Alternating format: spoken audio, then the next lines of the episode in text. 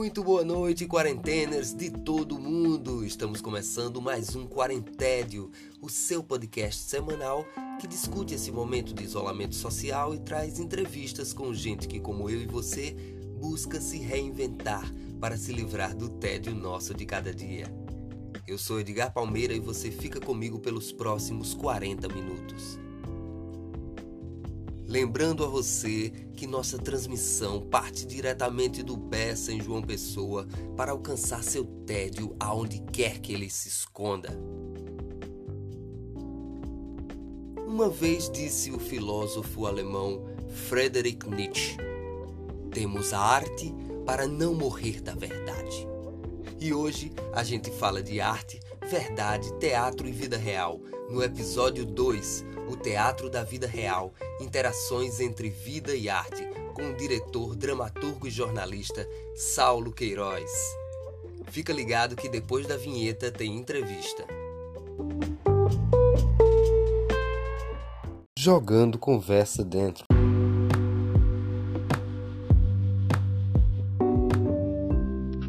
Boa noite, Saulo. Que alegria ter você aqui comigo.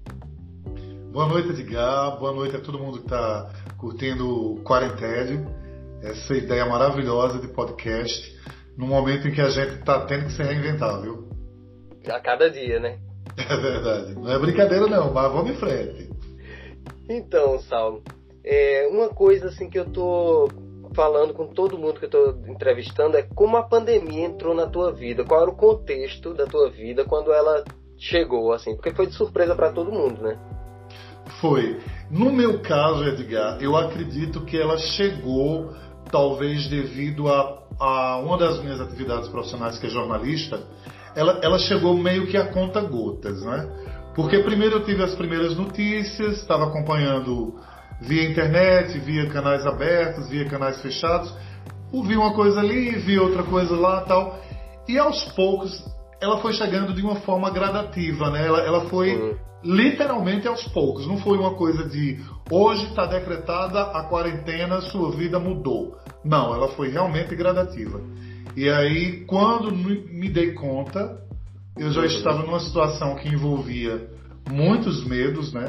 Porque essa quarentena, eu, eu poderia dizer que ela, essa pandemia e a quarentena que vem junto com ela, ela, ela traz, ela evoca, ela traz para a vida da gente de maneira muito prática muitos fantasmas, Sim. muitos medos. A gente está convivendo cotidianamente com diversas formas de medo, alguns que a gente já conhecia e botava dentro da gaveta, debaixo do tapete, atrás da porta, uhum. Outros que a gente não tinha noção de que poderia viver. E tem um detalhe também, medos de outros também. Você pega, você termina por osmose é, passando a viver medo de uma irmã, o medo que, que a irmã está vivendo, o medo que um amigo está vivendo, ele vem para você também, né? Porque você é empático, né? Você é uma criatura empática, pelo menos supõe-se que a maioria seja empático. E aí a gente sofre junto, né? Absorve, né? É verdade. É, é, e, isso é muito, assim, esse medo, né? Inclusive de lidar consigo mesmo, né? Porque é, quando a gente está com a gente mesmo, parece que é, os fantasmas, né, eles ficam bem mais reais, porque a gente procura se ocupar o tempo inteiro para não ter que lidar com a gente mesmo. Né? É verdade. Nesse sentido, eu acho que eu sou um pouco distoante da maioria, Edgar.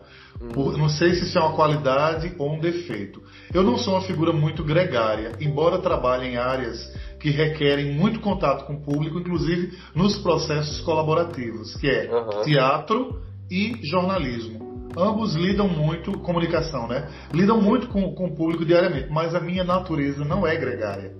Eu tenho muito poucos amigos e eu adoro ficar em casa. Isso me ajudou, eu adoro ficar em casa. Agora, não é pouco não, eu, eu, vou, eu vou pensar mais uma vez. Eu adoro ficar em casa. Velho, é uma das coisas que eu mais gosto.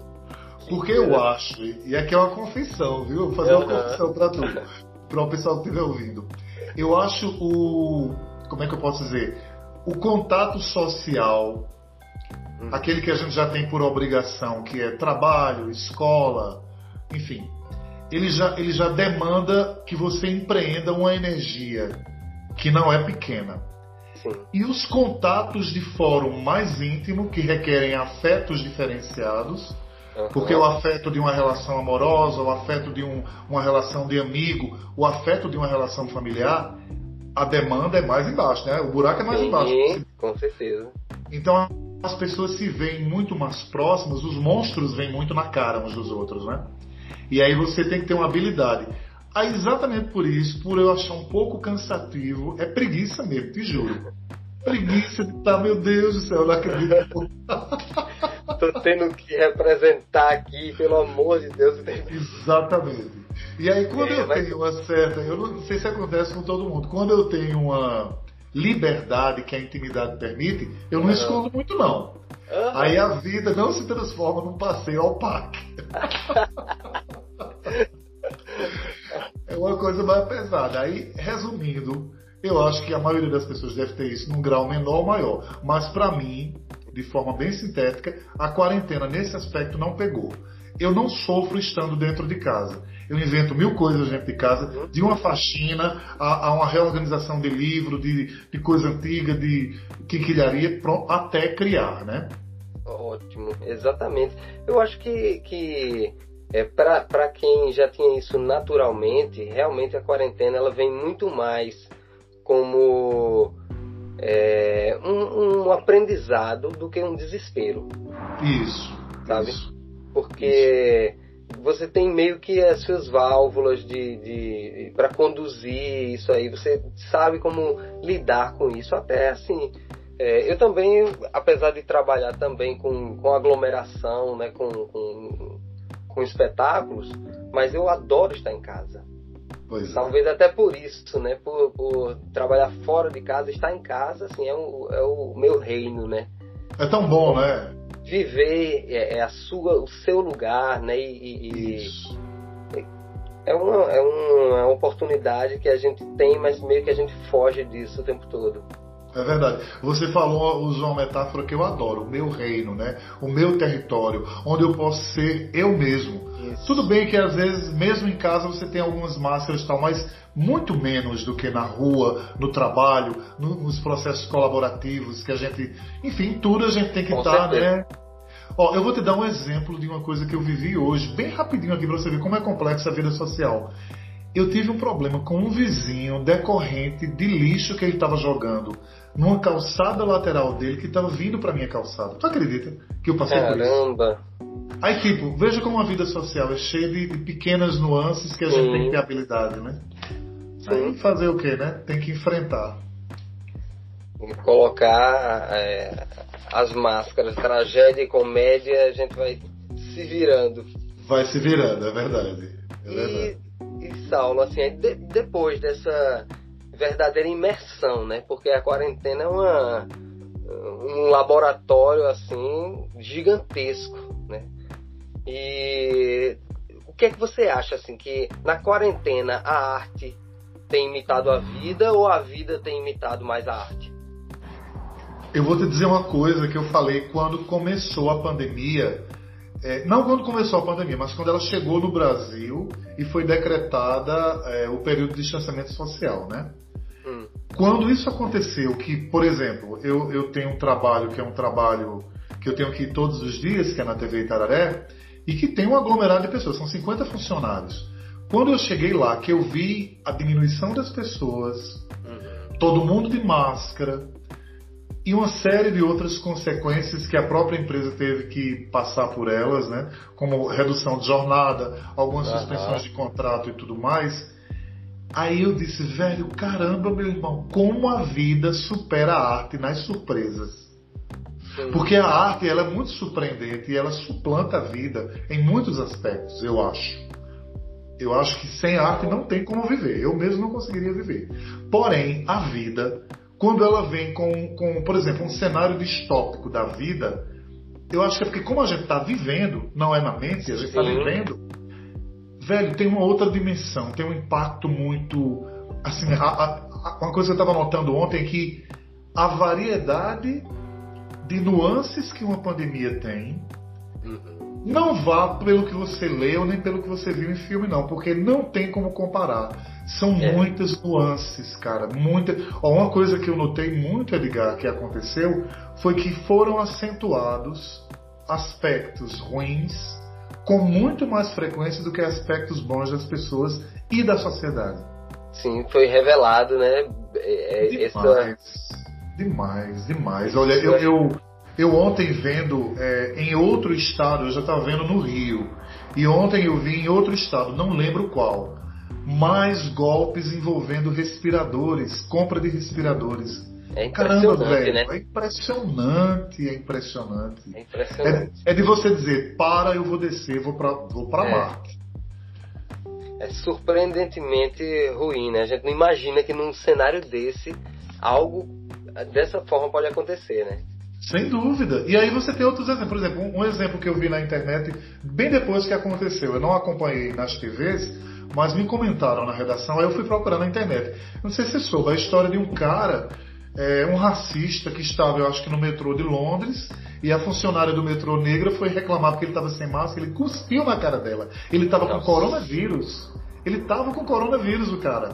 Meu Deus do céu. E a mulher faleceu depois. Não sei se ela já estava com coronavírus ou se pegou quando ele cuspiu nela. Mas olha, olha a quantidade de coisa errada e ruim. Sem máscara, ou seja, sem uhum. responsabilidade social, racista e cuspiu na cara de outra pessoa.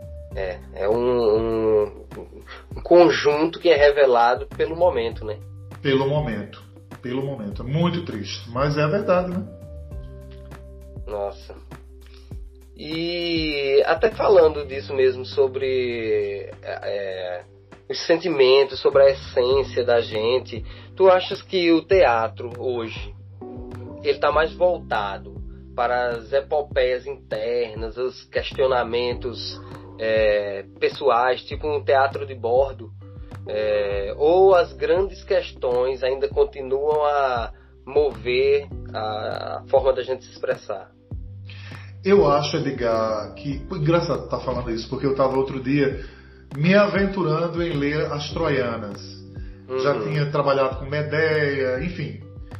Eu gosto muito dos textos clássicos e quanto mais antigos, mais me interessam, porque eu vejo como nada mudou muito pouco mudou, entende? Uhum. Você vê, por exemplo, uma personagem como Antígona, tudo que ela enfrentou naquele período, guardadas as diferenças de, de, cunho mais temporal, mas é muito semelhante a muita coisa que a gente vê de relação do poder com o cidadão. Uhum.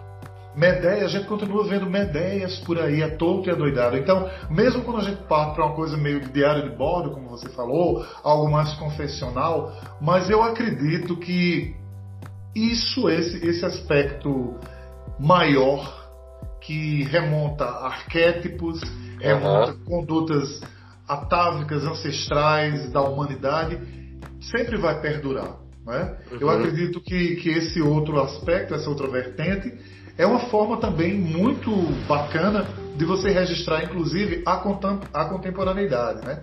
Nesse Sim. momento agora, por exemplo, acredito que muitos autores devem estar produzindo, eu estou inclusive, produzindo algo em torno da experiência pessoal de vida com uhum. viés pandêmico, né? com viés da pandemia.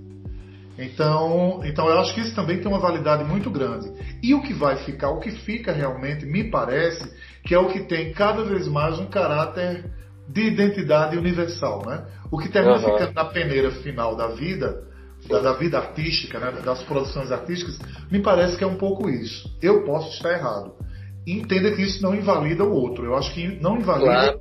o aspecto da efemeridade, efemeridade temática, da coisa mais daquele momento que só para quem estava vivendo hoje aqui em Campina Grande, agora, na rua que eu estou, na pandemia, iria compreender. Isso não tira validade mantém-se. Eu acho que ambas as coisas. É porque te, realmente teve um aumento muito grande durante a pandemia, né, das, de, de outros é, pensamentos com relação à produção, que de repente Sim. a arte se viu sem público e como chegar ao público, né? E, e, como se reinventar também, porque um teatro filmado não é um teatro. Não é um teatro, ligar. Não é uma um teatro. dança filmada não é uma dança. Então como é, como chegar lá? É eu, verdade. Eu, durante eu, a, a, a te interrompendo. Não, tudo bem. É, eu durante a pandemia eu pensei muito sobre isso, em como, é, como a arte né, pode ultrapassar qualquer é, pandemia, qualquer, qualquer situação, qualquer catástrofe, né? Porque ela não, ela não precisa, ela não precisa de nada para existir a não ser um ser humano. É verdade. Essa então, pulsão criativa da gente, ela, ela é incontrolável. Exato. Ela é incontrolável. Pode vir ditadura, pode vir pandemia, pode vir uma extinção de 90% da humanidade, pode ficar só um Adão e uma Eva no mundo. Exatamente. Um dos dois vai produzir arte, ou pelo menos um, ou o filho deles dois. Essa é a realidade. É, é, é, algo realmente, nesse sentido, eu como artista, me gratifico de ver esse poder.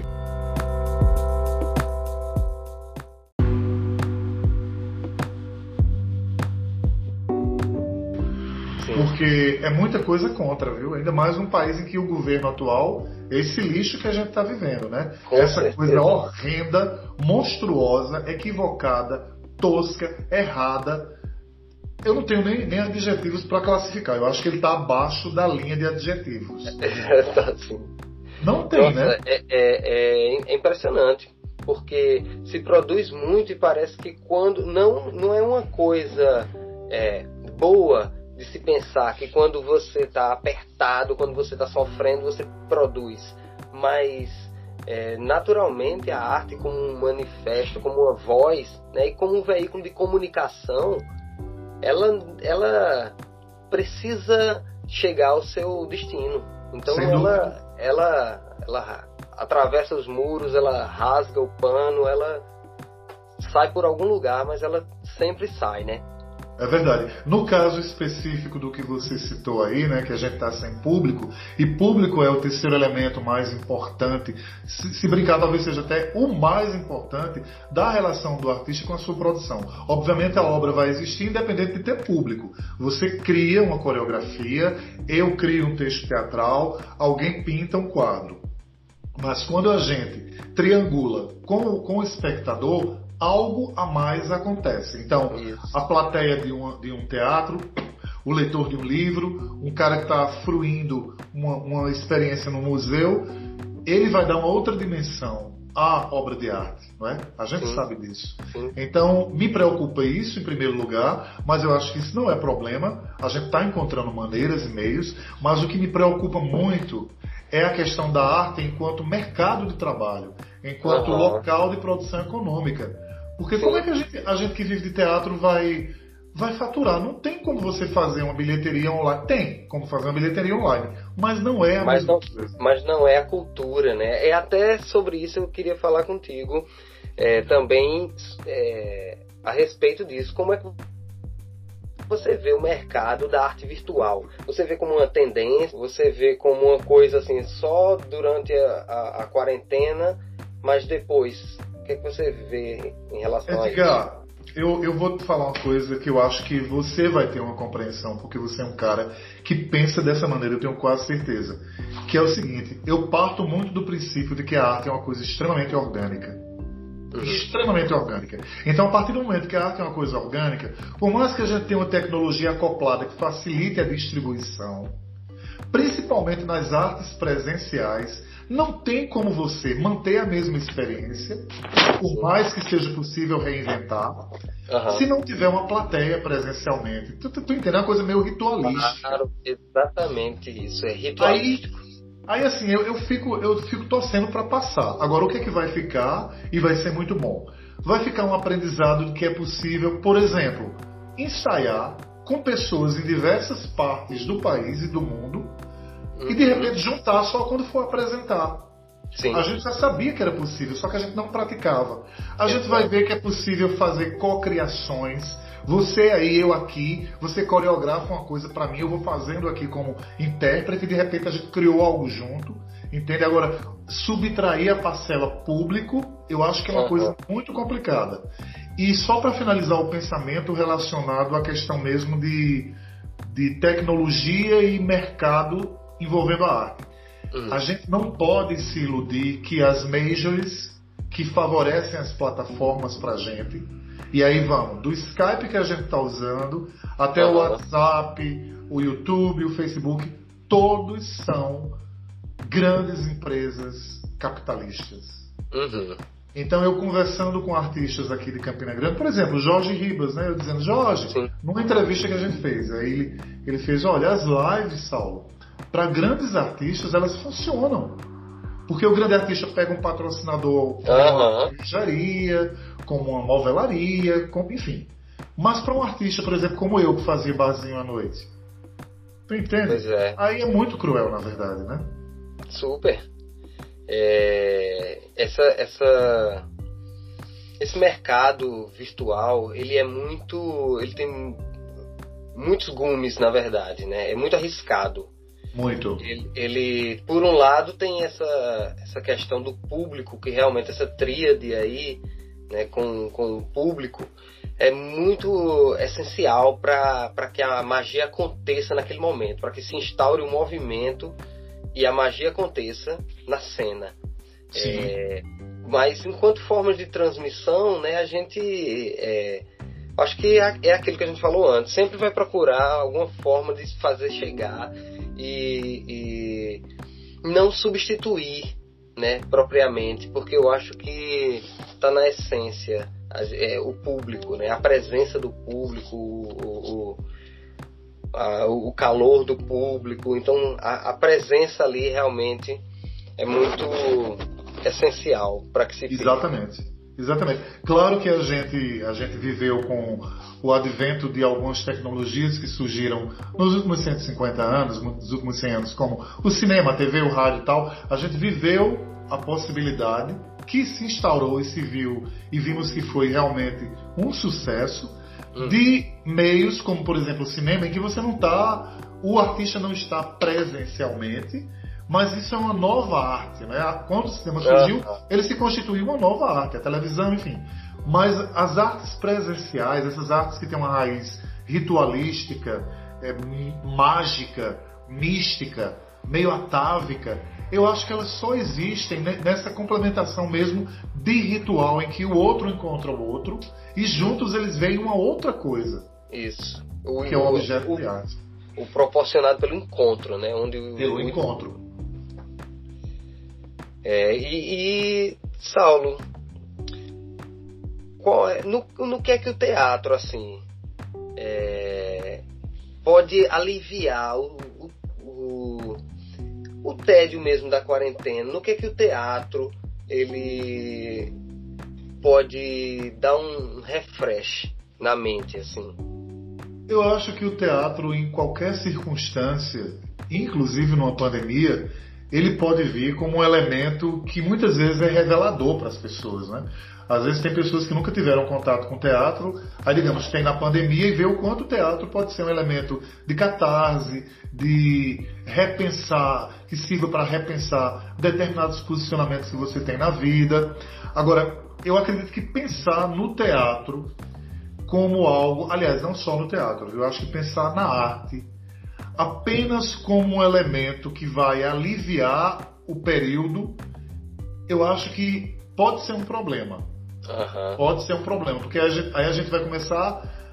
É, é uma discussão, na verdade, complexa. É uma discussão, inclusive, que eu tenho uma, uma, uma certa afeição por ela, porque é uma discussão que eu vivi a minha vida inteira, que é quais os limites do entretenimento e da arte. Uhum. A arte pode ser entretenimento, um entretenimento, algo que foi produzido para ser entretenimento, pode vir a ser arte. Então, por exemplo, eu vou falar de mim, dar o meu testemunho de alguém que, para combater o tédio, dá o refresh que você falou, dá, dá aquele, aquela abstraída e viver um momento menos tenso durante a pandemia, recorre, recorre a séries. Eu adoro uhum. séries. Mas, por exemplo, as séries que você começa a assistir. Eu comecei a ver uma ontem na Netflix aqui em casa e a gente ficou surpreso como a série é boa e eu pensei que era uma bobagem, uma comédiazinha norte-americana. Se chama The Politician ou Político. Uhum. Uhum. Velho, quando eu vi a série, eu comecei a ver o primeiro o piloto, aí eu fui vendo que ela leva você à medida que você vai rindo, porque ela é sarcástica, ela é irônica, uhum. o texto é muito bom, mas tem uma reflexão cruel dos princípios da, da, dos primórdios da formação de um líder de uma nação, já na escola. Entende? Uhum. Como, como os meandros das negociatas que acontecem podem acontecer até numa disputa de presidência de classe. O que acontece muito, muito essa essa construção vem de muito antes, né? Exatamente. Então você veja, eu fui ver entretenimento. Quando eu liguei a Netflix, eu disse, vou, vou ver uma coisa pra. Mas aí eu já estava ali pensando. Então, a arte é bacana por isso. A arte é bacana por isso. Ela, ela vai dar uma aliviada, ela está dando uma aliviada em todos, né? Agora eu acho que vai depender muito da, do quão mais fundo você quer mergulhar. Exatamente. Eu, eu gosto é. muito de mergulhar, você sabe, você me conhece, eu gosto muito de mergulhar tanto em searas leves e cômicas, quanto em searas mais profundas, dolorosas e trágicas. Uhum. Eu gosto de ambas. Demais, eu acho que isso também é, é uma questão, porque muita gente tem arte como entretenimento, entretenimento por conta de ter uma visão ainda da arte como uma coisa sempre bela e positiva. Isso. E, e a vida não é só bela e positiva. Então, é, a arte naturalmente ela não é. Então, muito da arte vai te vai te chocar ou vai te confrontar, vai te colocar na parede assim, e isso não é uma coisa ruim, né? Isso, isso. isso é bom sentir isso também, né?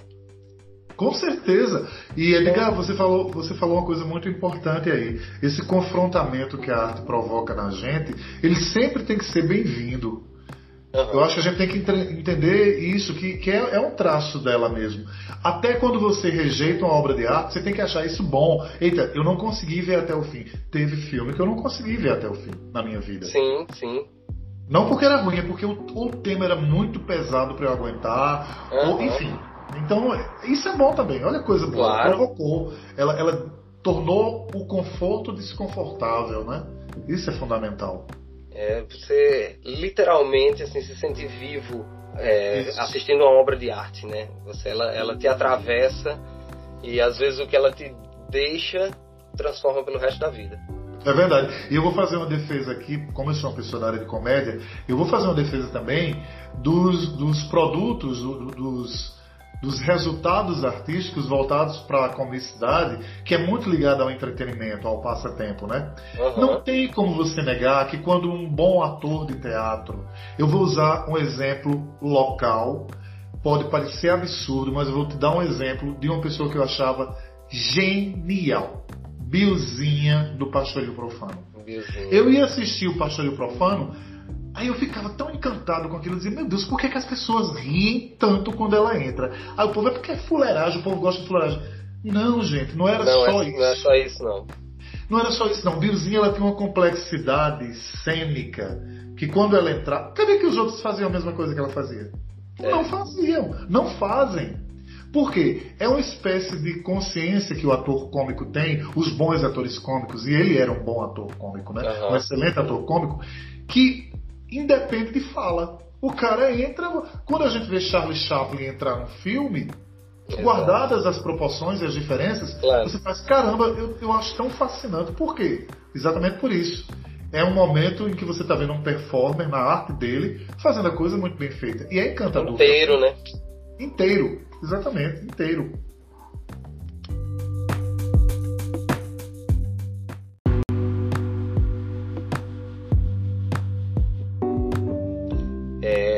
Isso, é muito bonito realmente de, de, de poder presenciar isso, né? Poder é, partilhar isso, ter um, um, espetáculos, é, é, concertos, onde a gente vê essa arte pulsando, né?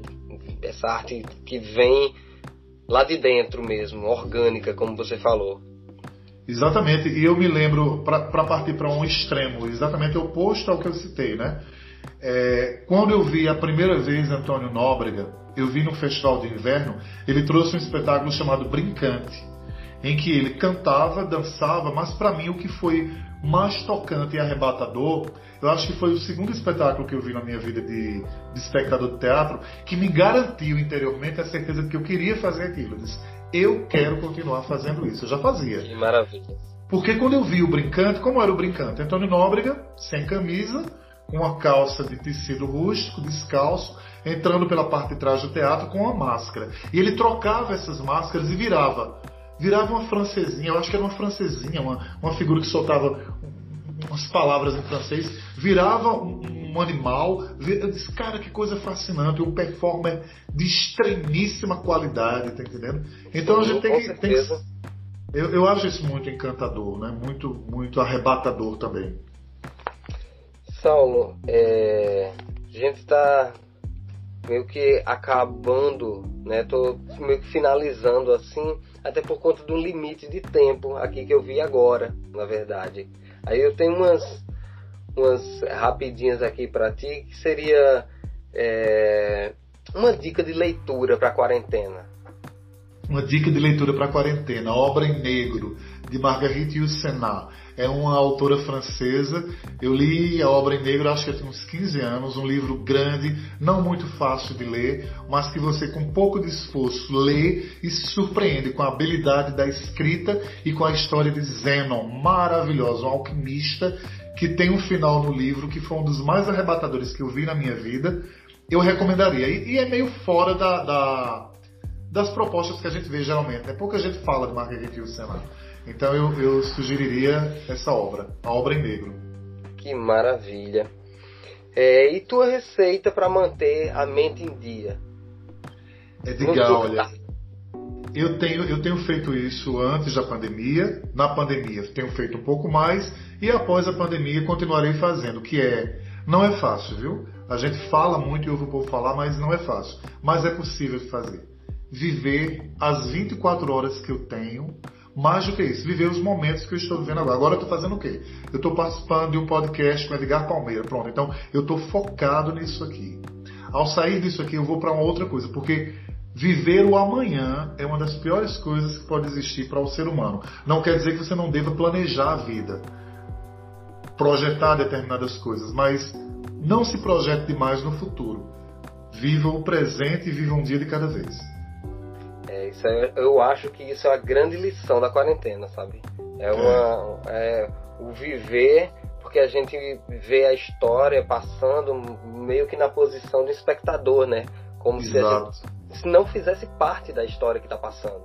E Exatamente. Gente, nesse momento a gente se sente mais presente, né? É, é, nossas ações estão, estão reverberando aí e virando história. Né? Então, sem dúvida, sem dúvida. É um, é um momento para estar muito presente, realmente.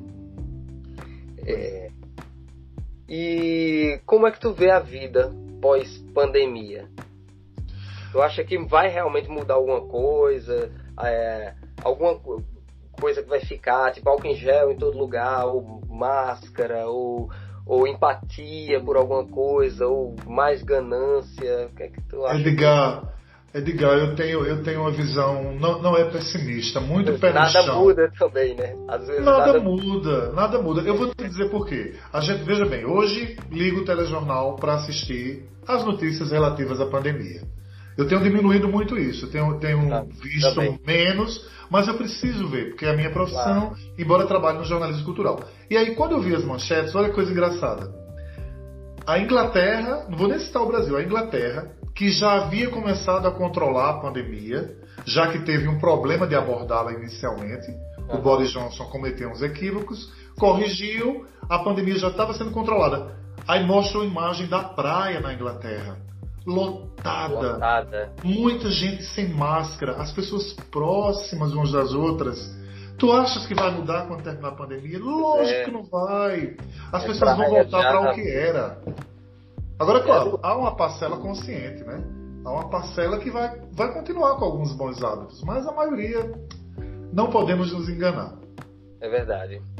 Isso aí eu também partilho muito desse, disso que você falou, porque eu acho também que para que houvesse alguma mudança verdadeira no ser humano, teria que essa pandemia teria que ter uma proporção ainda maior sabe? Exatamente. Porque Exatamente. A, gente, a gente só muda ou pela dor ou pelo medo.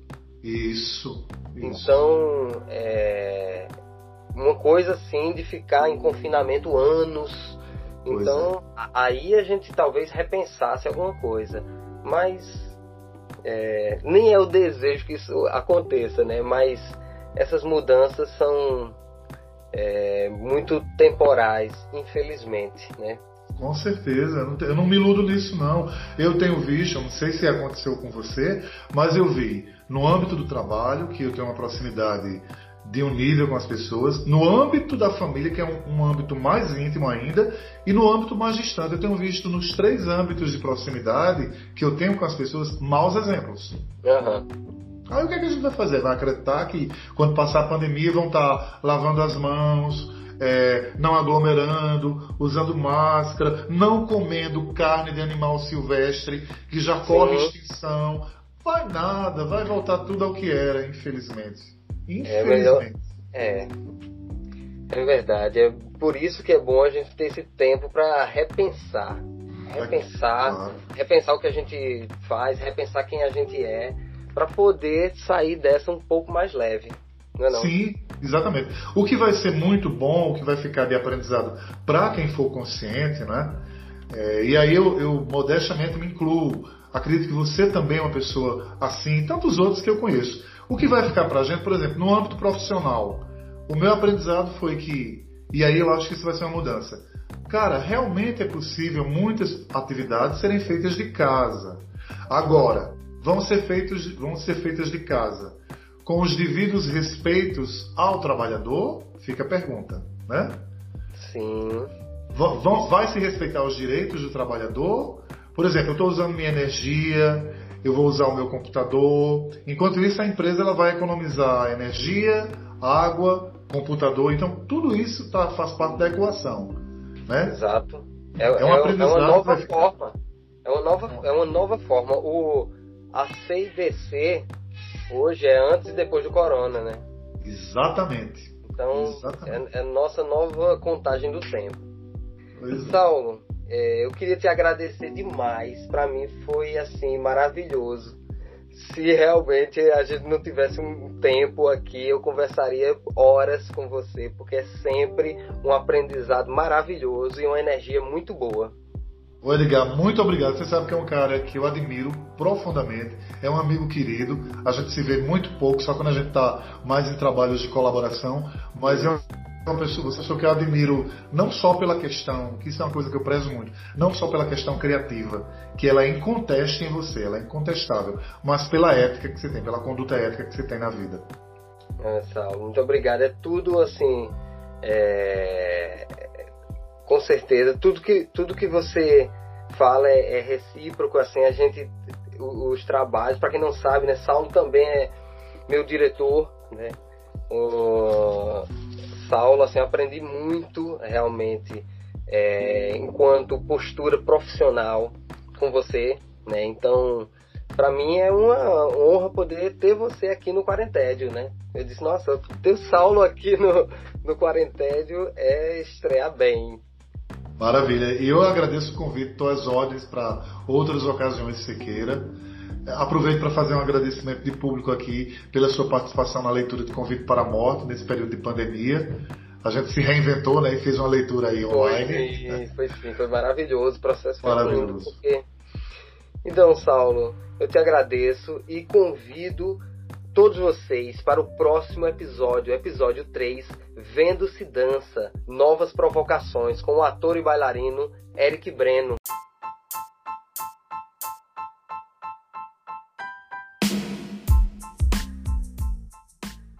E esse foi o Quarentédio Episódio 2, o Teatro da Vida Real, interações entre vida e arte, com o diretor, dramaturgo e jornalista Saulo Queiroz.